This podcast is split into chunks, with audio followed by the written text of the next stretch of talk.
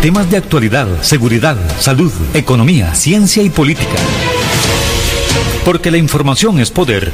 Durante los siguientes 60 minutos, esta quedará al descubierto. Con usted al descubierto. Buenos días a todos y a todas las personas que nos sintonizan día a día a través de su radio actual 107.1 del FM estéreo. Recuerde, Radio Actual tiene cobertura en todo el país, inclusive fuera de nuestras fronteras. 10 de la mañana con dos minutos estamos en su programa Al Descubierto. Muy buenos días, mi estimado Guanelgue. Hoy, y como todos los viernes, viernes de perfiles con invitado especial. Estaremos conversando con una persona que de una u otra manera haya influido en nuestra sociedad, en nuestros pensamientos y de, de varias maneras todos la conocemos. Como siempre, invitado especial con él.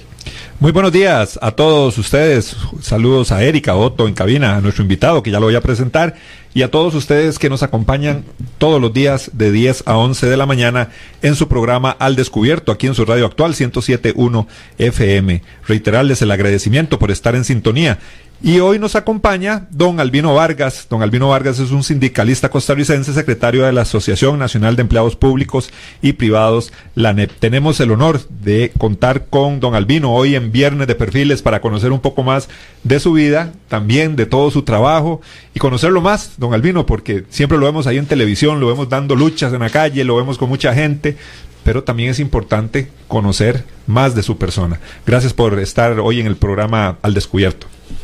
Bueno, muchísimas gracias eh, a ambos. Eh, el honor es mío. De verdad, yo les agradezco mucho. Efectivamente, pues sí, aquí estoy listo para lo que ustedes quieran preguntar. Muchísimas gracias, don Albino. Don Albino, tal vez para contextualizar un poco y para que la gente que lo ha visto a usted tanto eh, a través de la televisión, de la radio, en sus luchas, en todas esas defensas de temas sindicales y otros temas, eh, tal vez no conocen, no conocen eh, cuáles fueron los inicios eh, acerca de la niñez, de la juventud de Don Albino. Y queremos en este programa que todas esas personas que lo han visto ahí usted luchar, gritar con muchas ganas, defender, qué es lo que hay detrás de todo eso. Tal vez si empezamos un poquito a hablar de su niñez, de dónde estudió, cómo fueron esos primeros pasos. Bueno, primero es importante aclararles que yo soy la cara visible o la más visible de un equipazo que forma la Asociación Nacional de Empleados Públicos y Privados ANEP, ¿verdad? Es decir, este, eh, yo soy escuela de la ANEP, ¿verdad? recuerde que esta organización eh, va a cumplir 62 años ahora en agosto. No nació ayer. Claro. ¿verdad? Es una organización ya legendaria, forma parte de la institucionalidad democrática del país nos dedicamos a la defensa de los derechos laborales, económicos, social, de la clase trabajadora, según la Constitución, según las leyes, según los tratados internacionales, y abrimos hace tiempo otra beta de trabajo que es pensamiento, propuesta país, análisis de la realidad nacional desde la perspectiva obrera, por supuesto, para generar propuestas. Pero eso podemos hablar en otros momentos. Bueno, yo en estos momentos yo tengo 64 años de edad, los cumplí el 3 de abril. Soy oriundo de eh, Guadalupe, Guaycoechea, del barrio eh, San Gerardo. Estudié en, en la escuela Pilar Jiménez, pero como había tanto niño en aquella época, abrieron otra escuela que hoy día se llama América Central. Entonces me pasaron eh, en segundo grado. Luego pasé a, al Liceo Napoleón Quesada Salazar de, de Guadalupe. Ahí estuve de primero a quinto año entre 1969 y 1973. Voy a rajar un poquillo. fui, fui bachiller de honor. En aquel tiempo, ser bachiller de honor era no hacer los exámenes de bachillerato. Pues había sacado buena nota los, los cinco años. eximido. Eximido, exactamente. Eximido. Este, eh, soy el, hermano mayor. Este, de eh, tuve una madre excepcional, una madre trabajadora, luchadora. Eh, eh, ella toda la vida quiso a un, a un único hombre, ¿verdad? Que es mi padre, Cristóbal Vargas Cuero, chofer de autobús y trailero. Y este, yo soy producto de un amor entre ambos de la segunda relación de pareja de él, ¿verdad? Porque él, pues él ya era casado, se separó de su hogar original cuando conoció a mi mamá y de esa relación nací yo. Tiene medios hermanos, probablemente. Tengo como nueve medios hermanos. ¿verdad? Bastante grande la familia. Mm, sí, mi papá creo que era muy travieso, ¿verdad? no había tele, como dicen. No había tele. No, incluso cuando mi papá murió, e, ese día yo conocí como, como tres o cuatro más. Ahí apareció más familia. Apareció más familia, ¿verdad? Y entonces, eh, básicamente sacamos el hogar, mamá y yo, ¿verdad? Eh, este, entonces yo, pues desde chiquitillo, eh, tenía que ayudar con el cuidado de la casa para que mamá no llevara el sustento, porque papá era muy inestable. No estoy juzgando, estoy contando lo que es la realidad que teníamos, ¿verdad? Entonces, mi mamá trabajaba en la compañía Numar S.A. Y como tenía ese marimbero, ¿verdad? Claro, ¿verdad? Entonces a mamá le dieron una casita eh, en el proyecto de vivienda de la Asociación Solidarista de Empleados del Numar. Vea usted. ¿verdad? Entonces ella la beneficiaron. Y entonces a mitad del curso electivo de, de 1973, yo ya por salir, nos pasamos, ¿verdad? Pero mamá decidió que no nos iba a cambiar de escuela, ni mucho menos de colegio, ¿verdad? ¿Verdad? Porque yo estaba en, quinto año, pero el hermano mío que me seguía, Efraín, Efraín apenas estaba saliendo de sexto entre, eh, entre Efraín y yo hay una mayoría de cinco años. Luego viene Angélica, luego viene eh, Norman, luego viene Iliana, luego viene Javier, luego viene Vera, ¿verdad? Y así fuimos ese montón, ¿verdad? Entonces, lo que yo hacía eh, con la ayuda de mi mamá era salir del colegio, que mis hermanos salieran de la escuela, ¿verdad? ¿Usted se echó una carga o asumió un rol eh, paterno, digamos así. Y entonces eh, eh, los que salían de la escuela me esperaban a que yo lo recogiera, íbamos a la casa donde vivíamos y nos íbamos los siete. Los siete en bus. En bus, ya los choferes de bus se nos conocían. ¿Verdad? Y mire el marimbero. Entonces no, nos íbamos en el bus de, de, de, de Guadalupe hacia el centro de San José para ir a buscar el bus de la abuelita. Y en ese y en ese entonces no había tanto problema como ahora, haber niños ahí solos en el bus y toda la cosa. No, no, no había tanto problema como ahora y entonces ya sí ya para el curso del 74 ya mis hermanos fueron matriculados en la escuela Abraham Lincoln o en el Liceo de la Juelita, empezaron ellos y yo entré a la Universidad de Costa Rica. En 1964 yo hice estudios generales en la Universidad de Costa Rica eh, llevé varias materias ahí de las carreras que yo pensaba sacar. Este, pero ya desde ahí ya yo tenía, eh, estaba contaminado con, con luchas sociales y eso. A mí me gustaba mucho leer en ese tiempo. Y yo recuerdo que estando en quinto año había una una experiencia en América Latina. Bueno, estaba la Revolución Cubana, ¿verdad? en su apogeo, pero había una experiencia en América Latina que me llamó mucho la atención, que fue eh, la de Salvador Allende en Chile, ¿verdad? Y como yo era uno de los mejores alumnos de, secundaria, eh, don Pepe Figueres, gobernante de entonces, 70-74, don Pepe había firmado un, había un convenio cultural o de, entre Chile y Costa Rica. Además, Chile tenía una gran tradición de apoyar a, a, estudiantes costarricenses. Entonces, si Allende hubiera terminado su gobierno, a lo mejor yo hubiera sido beneficiado con una de esas becas porque era candidato y habría terminado estudiando en Chile. Claro. Pero no pude. porque a Allende le dieron un golpe en septiembre, ¿verdad? Lo derrocaron en septiembre. eh, ese genocida Pinochet, después se descubrió que era. Sin embargo, ya yo seguí con y tuve un profesor, bueno, tuve dos profesores en generales geni- geniales, ¿verdad? Que, Que hay profesores que marcan, que ¿verdad? marcan, sí. Uno de ellos es costarricense, insigne hombre de letras que se llama, se llama, ya murió Isaac Felipe Azofeifa, ¿verdad? Que ahí en el INS hay una frase de él, ¿verdad? De verdad, hijo, todas las muy lindo y que nunca se pone más oscuro que cuando va a amanecer. Bueno, don Isaac Felipe me dio la cátedra que se llamó Historia de la Cultura y me ayudó a tener un- una visión humanista del desarrollo, de la vida, de la inclusión social, y un profesor recién llegado de Chile, exiliado, todavía vive, don Helio Gallardo. Me dio una cátedra que se llamaba Pensamiento Iberoamericano, y oiga, perdónme que raje, fue el único estudiante que le saqué un 10 en la cátedra, ¿verdad? ¿Verdad? Entonces, de, a partir de ahí yo empecé a ligarme a la lucha social, al Usted pensamiento. dijo, yo calzo aquí, perfecto. Yo calzo aquí. Eh, algunos de mis detractores dicen que, que seguro soy un resentido social. Y no.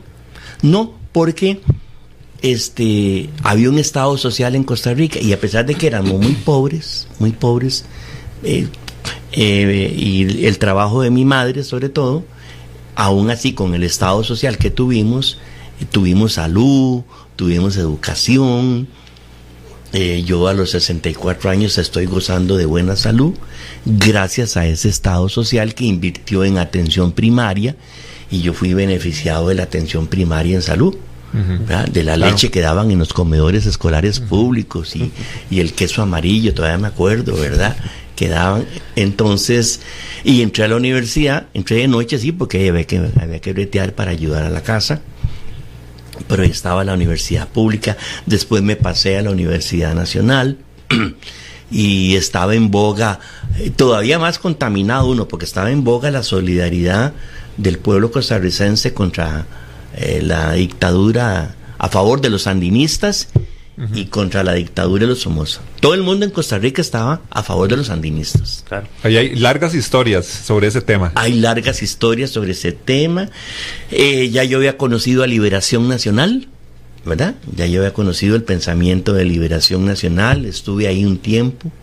¿Cómo qué edad tenías ahí, don Albino? Mire, estoy hablando que yo tenía, Unos 20 años. eh, sí, entre 18, 19, Sí, porque 20 años. saliendo de la... Bueno, estabas en generales de la UCR. En generales de esa UCR con, con 18 años. Ujú, claro. Con 18 años, ¿verdad? Do- don Albino, en su paso por la escuela o por el colegio, ¿participó usted de esas placitas públicas, de esos partidos políticos que se hacían dentro? Ah, sí, claro, claro, sí, este, en, en los gobiernos en, estudiantiles. en el Napo, que, que en era el muy Napo, fuerte. que era muy fuerte eso, sí, estuve en un partidillo del Napo, no como candidato, sino como, como simpatizante. Luego me enteré que algunos compañeros de, de la política en Napoleón terminaron en un grupo de izquierda, en un grupo de izquierda que se llamó la Organización Socialista de los Trabajadores, la OST, pero yo, yo no avancé a, ta- a tal nivel.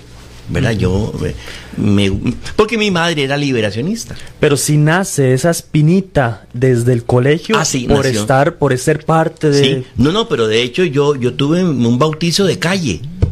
Yo tuve mi primer bautizo de calle en 1970, estando en segundo año, con la lucha contra la alcoba.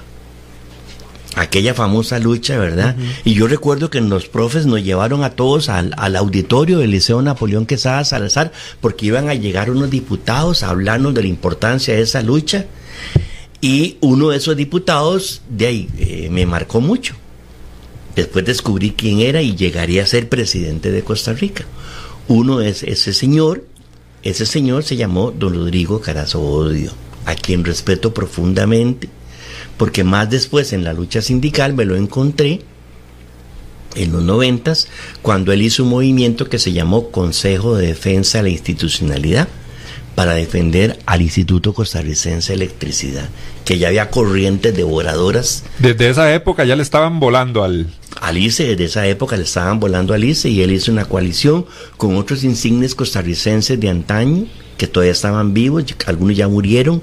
Recuerdo a don Julio Suñol, recuerdo a eh, don Cristian Tatembac Iglesias, eh, bueno, Rodrigo ya murió, eh, se me olvidan otros, ¿verdad? Pero eran costarricenses que venían de los 40, vea qué interesante, de los 50, ¿verdad? Y ya sentían pasos de animal grande con el neoliberalismo que quería comerse a las instituciones, ¿verdad? Entonces ya yo estaba en ANEP, ya había caído en ANEP, yo estuve en otro bautizo de fuego como sindicalista, ustedes pueden revisar la historia, la huelga penitenciaria de nueve días, tengo en mente porque yo trabajé esa huelga del 18 de junio al 25 de junio de 1984, gobierno de Luis Alberto Monge Álvarez. ¿Y ese qué, tema era este de él? Eso era una huelga de la NEP, propiamente de la NEP, eh, eh, para que los empleados penitenciarios tuvieran derecho a tener anualidades. En aquel tiempo los empleados de las cárceles no tenían anualidades, ¿verdad? ni los cuerpos policiales. Entonces salió una ley 68, 68 35, no, 68 36 creo, en el gobierno de Luis Alberto Monge Álvarez que dictaminó se acaba la discriminación. No va a haber empleados públicos de primera ni empleados públicos de segunda. Todos van a tener derecho a, que tengan anualidades. Entonces a mí, el secretario general de la, de la época, mira, vos sos trabajador penitenciario, ya yo trabajaba en el sector público, ya había conseguido un bretecillo por el servicio civil de oficinista 1 ¿En dónde? En, las cárceles, Ah, en el Ministerio de Justicia. Sí, sí, yo, yo conozco las cárceles por dentro. ¿Verdad? Pero por funcionario, ¿verdad? Claro. bueno, ya esto se anduvo por allá adentro. Un día sí, un día la volví a recordar, ¿verdad? Este, eh, yo trabajé en la cárcel de San Sebastián, en el complejo La Reforma, en el centro de menores varones cuando estaba en Tierra Blanca de Cartago. Fue, fue su primer trabajo, el Ministerio de... Y ahí, ahí terminé mi vida laboral. Mi, vida laboral la terminé, después salí por cuestiones sindicales sin perder el trabajo, sin perder el puesto a, tiempo completo en ANEP. Pero em, esa huelga, es, esa huelga está en historia. La primera huelga de personal de cárceles en América Latina la hizo la ANEP, la hizo la ANEP y yo era el principal promotor de esa huelga. ¿verdad? Entonces, ya yo venía, ya le dije, bautizado de lo que pasó en Alcoa, ¿verdad? Eh, ya todas esas ideas que ya uno tiene, este, y caí en el sindicato correcto, ah, que fue la NEP, ¿verdad? Que es una verdadera escuela. Entonces, ahí estuve en las bases de la NEP hasta 1990, ¿verdad? En, ANEP era un sindicato rojo en ese momento, completamente rojo, copado eh, eh, por el Partido Comunista Vanguardia Popular. Pero usted estuvo en Liberación Nacional. Y luego pasé a Pueblo Unido. Correcto. Tu influencia también fue por tu mamá, que era liberacionista. Mi mamá era liberacionista. Y ella también se metía, le gustaba el. no, de ella no podía, ¿verdad? Ella simplemente simpatizaba, adoraba mucho a don Pepe, ¿verdad? Este, luego eh, eh, conocía algo de Rodrigo Facio Brenes, ¿verdad? Y luego siempre el, último gobernante que, del cual ella me hablaba a mí era de Daniel Oduber Quirós. Porque en el gobierno de Daniel Oduber Quirós parece que salió la última ley de alcance social, que fue la ley de asignaciones familiares, ¿verdad? Que la que fundó el IMAS y todo eso, ¿verdad? Entonces, sin embargo, bueno, eh, yo conocí los programas de formación político sindical del Centro de Estudios Democráticos de la América Latina era ejemplo, el CEDAL América Latina era un centro de formación para jóvenes eh, prospectos, ¿verdad? En la política, eh, en el CEDAL La Catalina, pero ya algunas cosas ya a mí no me gustaban de, de liberación nacional, ya sentí que estaba abandonando sus, sus, principios, ¿verdad? Ya viene el primer programa de ajuste estructural, el primer PAE, precisamente con Luis Alberto Monge Álvarez. Eh, eh, eh, ya yo nos llevamos ese bombazo, ¿verdad? De, de, Luis Alberto Monge contra la NEP, ¿verdad? Luis Alberto Monge Álvarez contra la NEP en las elecciones de ANEP del 84.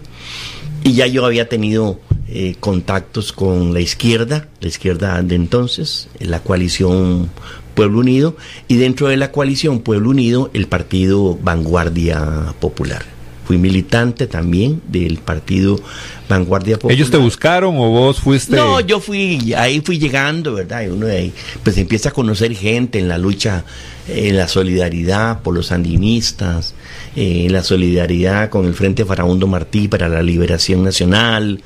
Eh, entonces uno conoce mucha gente y termina uno militando. Yo milité hasta 1986, tres años antes de la caída del muro de Berlín. En el 86 yo mandé todo al carajo, con todo el respeto de la palabra. Y me dediqué solo a el bretecillo, ¿verdad? Ahí en el Centro de Orientación Juvenil de Felipe González Flores, a ver si terminaba el estudio, ¿verdad? Pero esa cosa, la lucha social te contamina, te contamina ahí, la huelga bananera de 1984, ¿verdad? Esa histórica huelga bananera, ¿verdad? Entonces, entonces vieran ustedes que eh, se cae el muro de Berlín, se cae el muro de Berlín y en ANEP, muy coloreada, empiezan a pensar en algún individuo que venga a, darle una cara fresca al sindicato y que no estuviera tan coloreado. Y ese majecillo era yo, ¿verdad? Ese majecillo, a mí me invitan a una papeleta en 1990. Lo proponen. Me proponen a una papeleta fresca, digamos, ¿verdad? ¿Qué, edad tenía? Mire, yo, yo tengo, en 1990, tengo 56 y 90, eh, 32 años, saque la cuenta, ya me fallan las matemáticas. Sí, por los 30. Casi estaba llegando a los 30, 32, por ahí. Don Albino, pero siempre en estos movimientos, estas asociaciones o estas agrupaciones siempre buscan refrescar Claro. Y hay, y hay personas que aparecen, digámoslo, en el momento justo y adecuado. Sí, pero, conmigo pasó algo raro. Pero después hay que, hay que formar ese liderazgo, porque si no es uno el, el, títere de la gente que lo montó, digámoslo así. Bueno, eh, eh, en ese momento, en ese momento, como yo pues ya tenía un trajinear. Sí, ya tenía su, ya tenía, eh, su escuela había y todo. leído, había estudiado, había estado en la calle, había tenido contactos internacionales. Entonces, eh, como se cayó el muro de Berlín, pues una de las cosas que yo planteé era que la NEP necesitaba independizarse de los partidos políticos, de todos los partidos políticos, porque si usted revisa la historia de la NEP, antes de mi llegada fue coto de casa de Liberación Nacional, del Movimiento Revolucionario del Pueblo, del Partido Socialista, del Partido Vanguardia Popular, la unidad intentó también en su momento. ¿Verdad?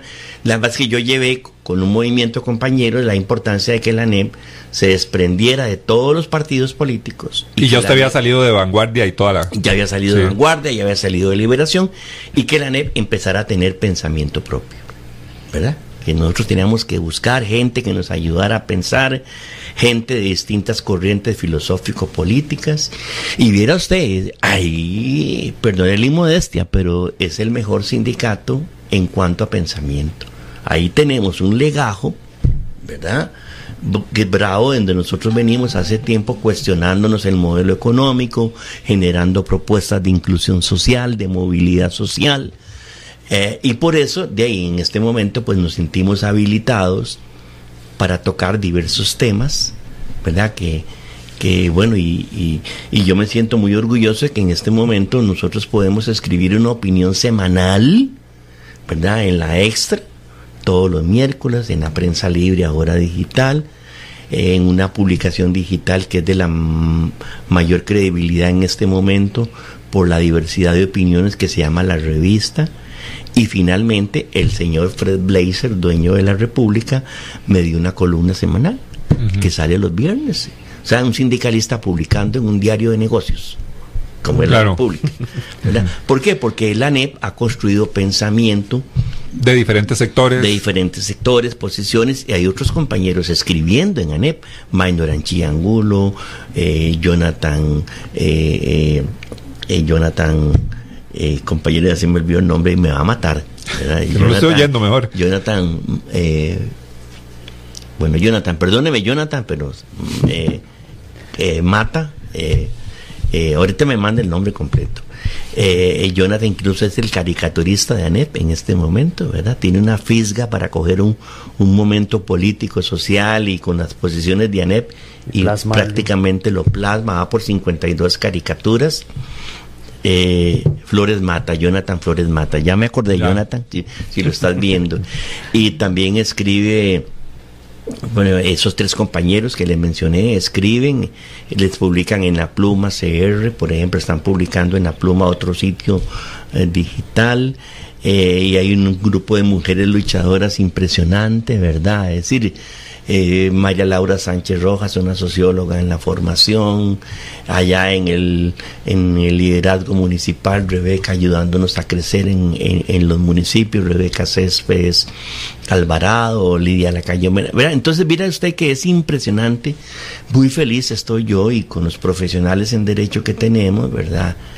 Y sí, creo que sí, tenemos una buena propuesta sindical, eh, con pensamiento social, respetada y combatida, pero no invisibilizada. Bueno, y entonces yo, sinceramente, caballero, me casé con la lucha social. Me casé con la lucha social. Este, eh, mi mamá nos dejó una casita, esa casita. Y al final de cuentas mis hermanos se fueron yendo, entonces mi mamá la dejó heredada en seis partes. A mi hermana Iliana, que vive ahí todavía, eh, y a cuatro sobrinos que yo también ayudé a criar. José Pablo, Paola, Fabián y Sebastián. Ahí Gabriel, y Gabriel, ¿verdad? Entonces, eh, eh, ahí por alguna desaveniencia mm, me separé de esa casa y ahora vivo en un apartamentito ahí en Alajuelita. Me pueden investigar, ¿verdad? No tengo... no tiene mansiones. No tengo mansiones, no tengo carro, Todavía me queda una Hacking en Cope Servidores y otra en el Banco Popular, que pueden ir a revisarlas. este eh, eh, y, y, esa es mi trayectoria social y política, ¿verdad? Eh, polémica, sí. Puedo, puedo, digamos, de verdad agradecerle mucho a muchos, a miles de trabajadores que creen en lo que yo hago. No estoy interesado en partidos políticos. Usted cerró esa puerta definitivamente. Yo, cerré esa puerta, ¿verdad? Yo no quiero ser candidato a diputado ni candidato a síndico en, la municipalidad de que vivo. Algunos vienen insistiendo en que Albino Vargas debería ser candidato presidencial y yo quiero decirlo que tampoco estoy interesado. Tengo otra visión construida con la NEP. Creemos en que la clase trabajadora debe generar fuerte incidencia eh, en partidos políticos lo hemos hecho, sinceramente, vea, aquí lo digo, lo he dicho. Eh, eh, le ayudamos a Otón Solís en su primera candidatura, ahora reniega de todo eso, pero él llegó a pedir que yo fuera diputado cuando fundó el Partido Acción Ciudadana, llegó a la Junta Directiva Nacional de ANEP. En su segunda elección le echamos el rey, fuimos a pedir el, por debajo se hace eso, porque los sindicatos no podemos abiertamente estar en política electoral. Eh, con Luis Guillermo Solís Rivera también se le ayudó a cambio de que, y sí honró su palabra, tengo que admitir, que le quitara el veto a la más maravillosa ley laboral después del Código de Trabajo que se llama la reforma procesal eh, eh, laboral, ¿verdad? Y yo creo que la democracia se construye con la clase trabajadora, organizada en buenos sindicatos, con la clase trabajadora organizada en cooperativas, incluso con la clase trabajadora, si se quiere, organizada en el solidarismo, pero lo que reclamamos es que hace tiempo los gobernantes se han olvidado de la clase trabajadora. Liberación Nacional se olvidó de la clase trabajadora, la Unidad Social Cristiana se olvidó de la clase trabajadora, el Partido Acción Ciudadana tocó las puertas de la clase trabajadora y la utilizó, y hoy puedo decir con conocimiento de causa que el Partido Acción Ciudadana es el partido más antisindical de los últimos tiempos.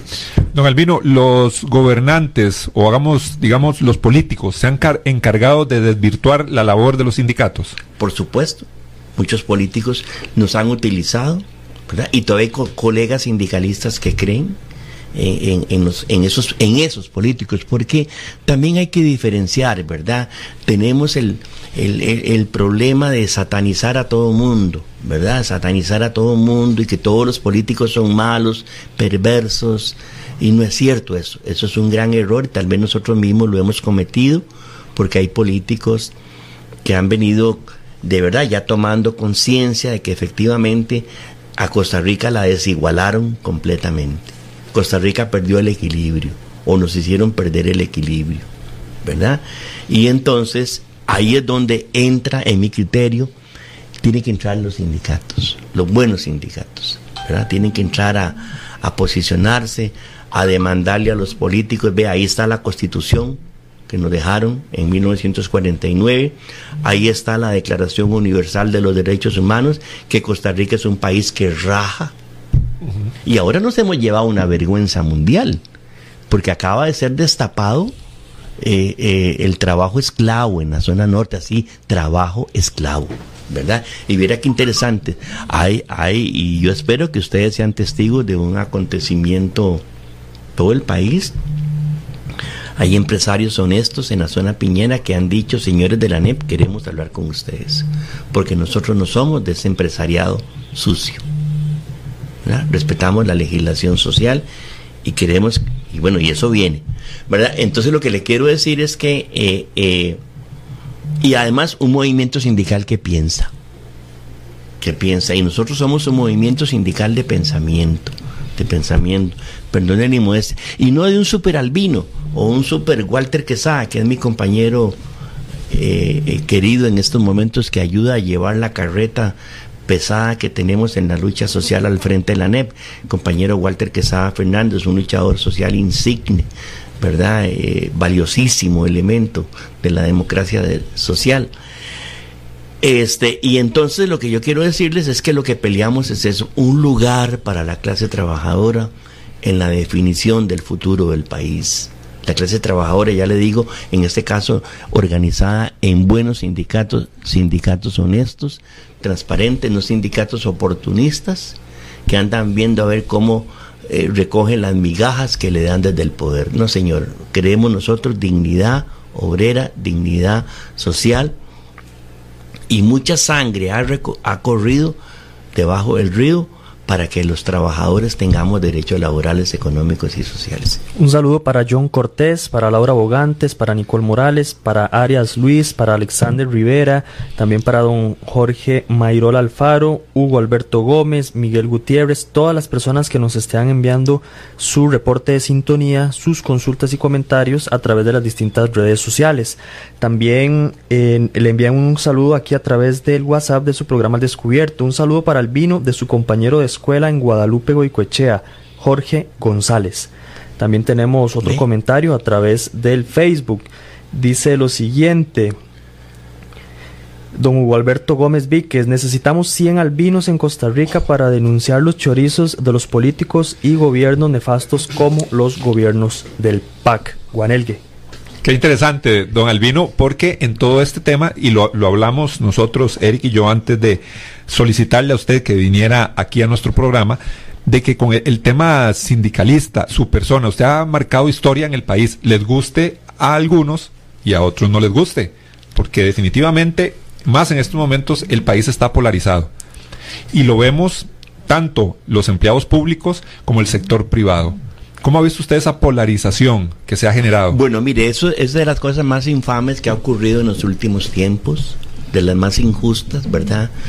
Eh, los empleados públicos han vivido, han sido víctimas de la más grande campaña de agresión psicológica y de terrorismo ideológico que yo jamás he visto en historia nacional.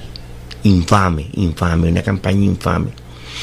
Porque yo siempre he dicho, cuando hablen de los empleados públicos, ¿de cuál segmento quieren hablar? Meten a todos en el mismo saco. Así es. Nosotros estamos en contra de los salariazos de lujo, de los reguladores, por ejemplo, o de la alta magistratura del Estado, o de gerentes bancarios que tienen 18 millones de salario.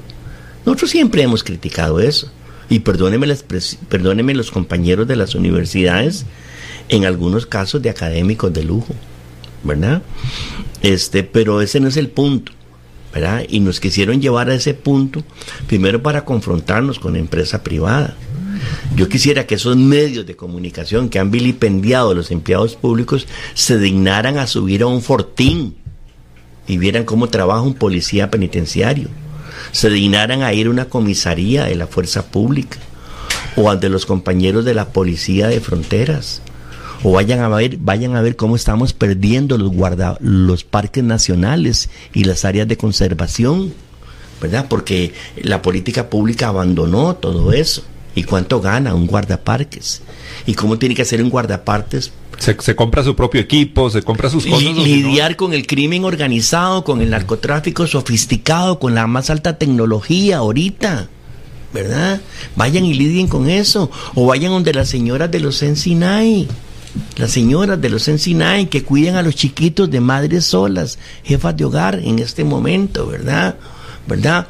O vayan, vayan a, a, las cárceles, donde los psicólogos, los trabajadores sociales, los abogados, saturados, presionados, ¿verdad? De, de, de, de lo que está, de lo que demanda la atención de las personas privadas de libertad. Y yo no niego que hay corrupción, claro que sí, hay corrupción en partes importantes del sector público y hay que limpiar la corrupción. Sí, yo no, yo no, no, no creo que, pueda haber un, un, jefe de segunda, con todo respeto, de, digamos, de segunda categoría en escala salarial, de acueductos alcantarillado, y vaya y exhiba. Tengo una Toyotona nueva o un carro nuevo como me lo denunciaron hace poco. ¿Verdad? Es decir, efectivamente hay que limpiar, limpiar el sector público de esos malos empleados públicos que han venido afectando a todos. Pero de ahí la satanización completa, ¿verdad? Cuando usted tiene un exministro de Hacienda que se acaba de ir, no, que lo acaban de echar, a Rodrigo Chávez Robles lo acaban de echar, ¿verdad? Porque dijo dos herejías, ¿verdad? Él dijo él dijo que son 3.800 millones de dólares la evasión anual en Costa Rica. ¿Verdad? Y usted tiene importantes firmas empresariales de renombre, sospechosas de toda duda, que dicen no declaro impuestos porque no tuve utilidades este año, ¿verdad? Y entre esas está esta, eh, el BAC San José, que ayer echó a 300 y resto. ¿Y dónde estaban las autoridades tributarias? ¿Dónde estaban las autoridades tributarias cuando se estaban cometiendo estas barbaridades? Ah, pero sí hay que volarle filo a los empleados públicos y hay que decir, y, Carlos Alvarado diciendo, eh, este, póngale impuesto al salario escolar, cuando para, para negociar lo de la canasta básica.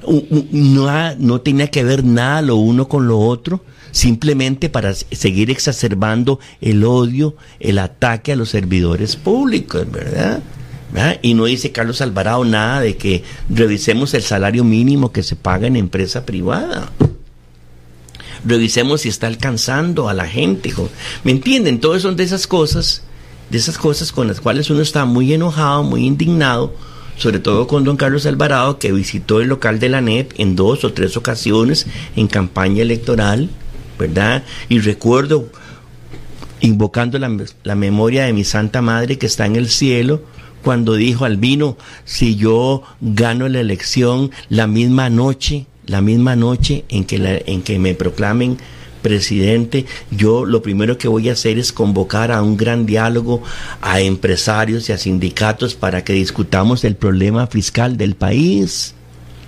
Y no, don Carlos Alvarado traicionó y para mí es un estafador político, lo he dicho, porque lo que dijo en las sedes sindicales, y anduvo en varias sedes sindicales, en cuenta en la nuestra, lo deshonró completamente. Entonces no puede ser posible que un ciudadano que aspire a la presidencia de la República sea tan incongruente, tan inconsecuente, tan inconsecuente, y que esto no se pueda denunciar y que todos nos quedemos callados. No, la NEP no se quedó callada.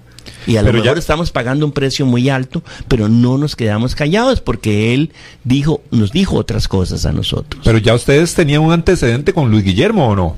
Sí, teníamos un antecedente con Luis Guillermo y, se, y, con Luis Guillermo honró su palabra. La reforma procesal laboral, la honró. Ahí todo, critiquen de todo lo que quieren, pero con nosotros honró su palabra, cumplió. El día de hoy estamos hablando con el señor Albino Vargas, quien es el secretario general de la Asociación de Trabajadores, sindicato perdón, de Trabajadores Públicos y Privados. Vamos a ir un momentico a una pausa y ya ya casi regresamos con todos ustedes. Así es la verdad y así es la información. Y aquí queda el descubierto. Al descubierto. En breve estamos de vuelta. Estos son nuestros convenios comerciales. Al descubierto.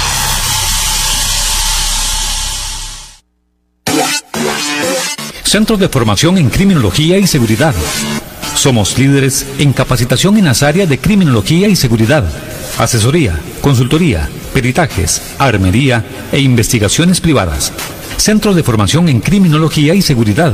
Para mayor información, comuníquese al 2221-7725, 2221-7725 o al WhatsApp 8556-1719, 8556-1719.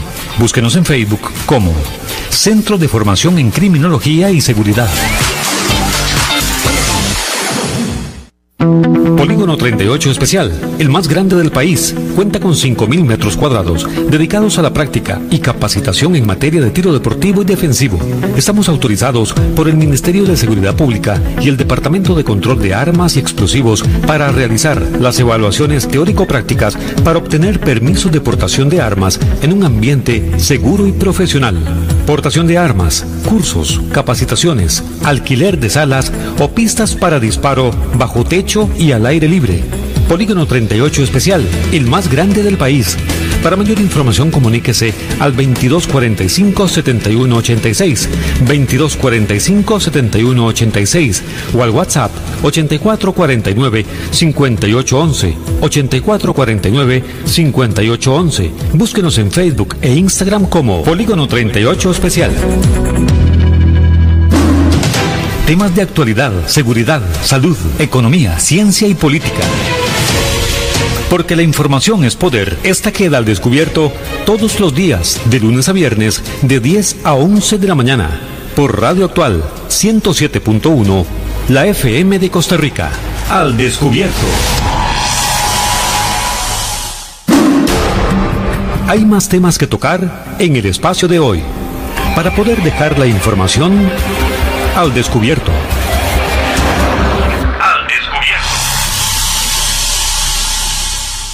Regresamos. Regresamos. Estamos en su programa. Estamos aquí discutiendo como tuviera que pleito hay aquí con no no conversando conversando sobre ese tema de empleado público y el sector privado qué interesante Don Albino ha sido muy claro, esto me parece que es importante mencionarlo. Sí. Don Albino ha sido muy claro en que eh, la lucha que él realiza desde el sindicato, desde el sindicalismo, no es eh, a favor de todos los empleados públicos. Existen empleados públicos buenos y existen empleados públicos malos. Eso es importante Así que, es, que lo que, es, que la minoría. hay y hay categorías y hay categorías. eso sí eso, eso no se puede eso puede negar don Albino ¿cuál ha sido la lucha más fuerte que usted ha dado recordamos el tema del TLC y todo esto Bueno, el TLC, eh, que, que digamos que, que no las ha dado al vino, nada más ha Sí, dado sí, de- pero de- digamos que podríamos- usted ha estado ahí involucrado. ha estado ahí. Pues el, el TLC, el Convoice, contra, la, re- contra el monopolio de la revisión técnica vehicular, ¿verdad? Porque ahí los monopolios privados nadie los, los sataniza. Los monopolios públicos sí son objeto de ataque. La revisión técnica vehicular es un monopolio y luchamos contra eso, ¿verdad? Este, ahora esta, la, perdón, la última que dimos, la del combo fiscal, ¿verdad? Que vea usted las vueltas de la vida, hoy nos dan la razón. En aquel momento, vagabundos, haraganes, este, corruptos, ¿verdad? Porque estábamos dando la lucha contra el combo fiscal. Viene y empieza el combo fiscal a enseñar los dientes y ahora mucha gente dice que teníamos razón.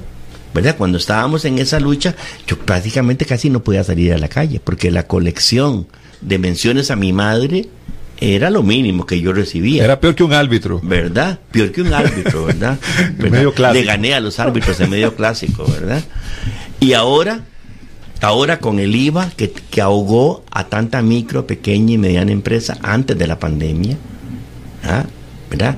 Yo iba al mercado central a veces a comerme un cevichito, ¿verdad? Y la señora que me lo vendía, vea don Albino, tuve que cerrar ese otro localito y no puedo con el IVA, usted tenía razón. Usted tenía razón, ustedes tenían razón, ustedes los sindicatos tenían razón, efectivamente teníamos razón. ¿Ah? Y, se han arrepentido los diputados, Ahí tuvieron que empezar a corregir con las municipalidades, sacarlas de la regla fiscal Sí. que viene en el combo fiscal. Están a punto de corregir el leñazo a la canasta básica, pero el gobierno muy hábilmente, entre comillas, está jugando sucio y lo mezcla con el impuesto al salario escolar. Nada que ver, son proyectos aparte si quiere. Saquen solo el de la canasta básica, ¿verdad?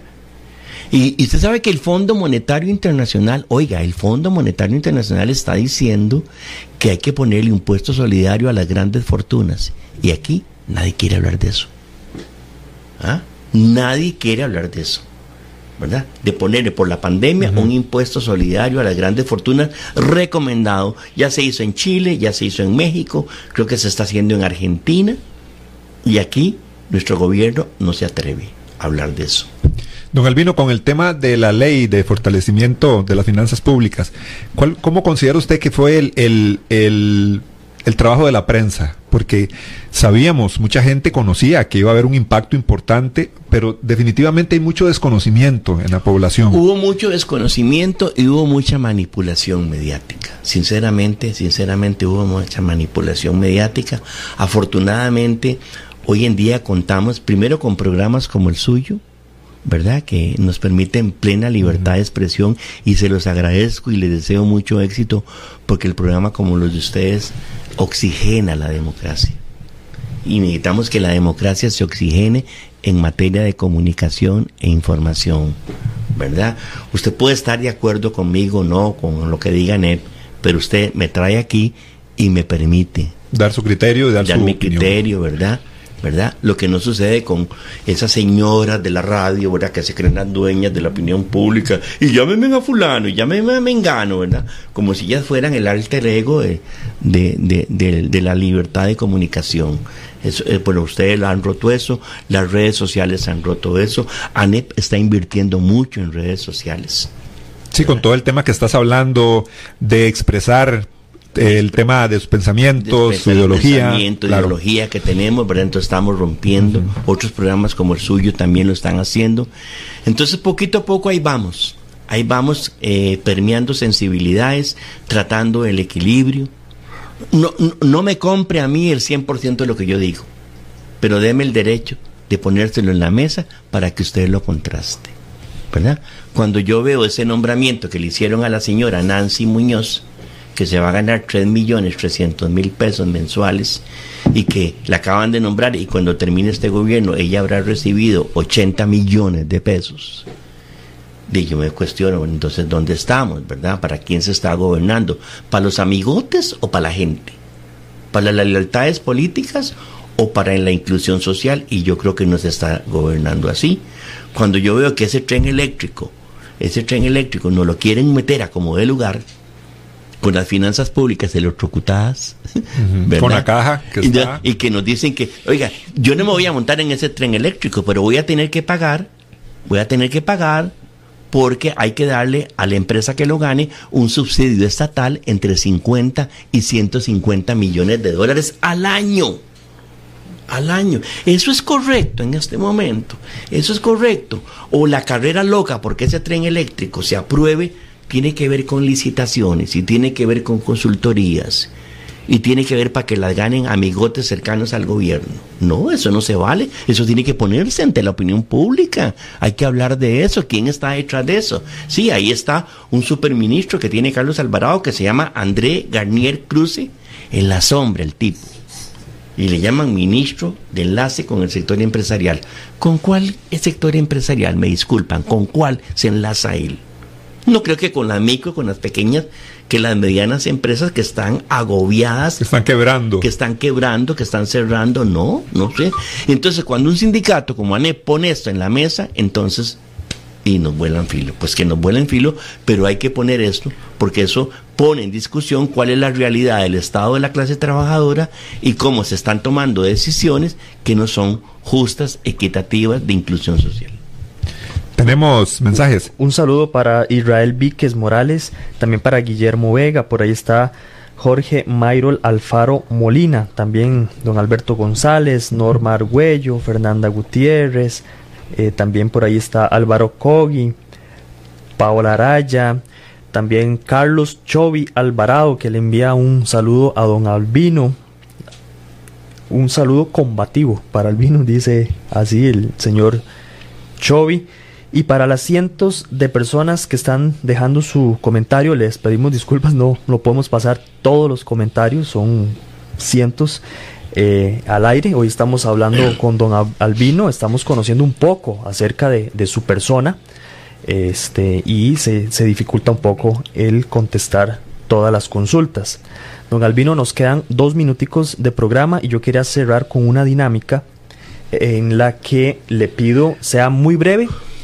Lo primero que se le venga a la mente, yo le voy a generar ciertas preguntas o palabras y usted la contesta rápidamente. Ok. El aborto.